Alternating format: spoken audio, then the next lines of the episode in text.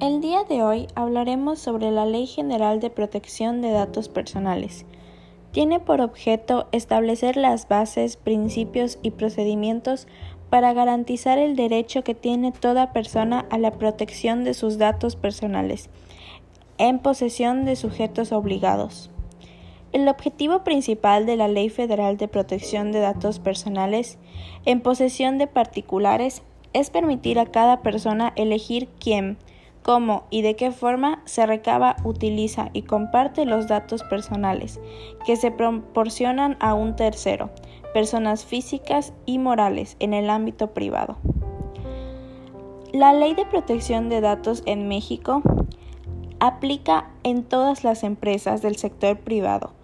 que obtengan, usen, almacenen y o transfieran datos personales como parte de sus actividades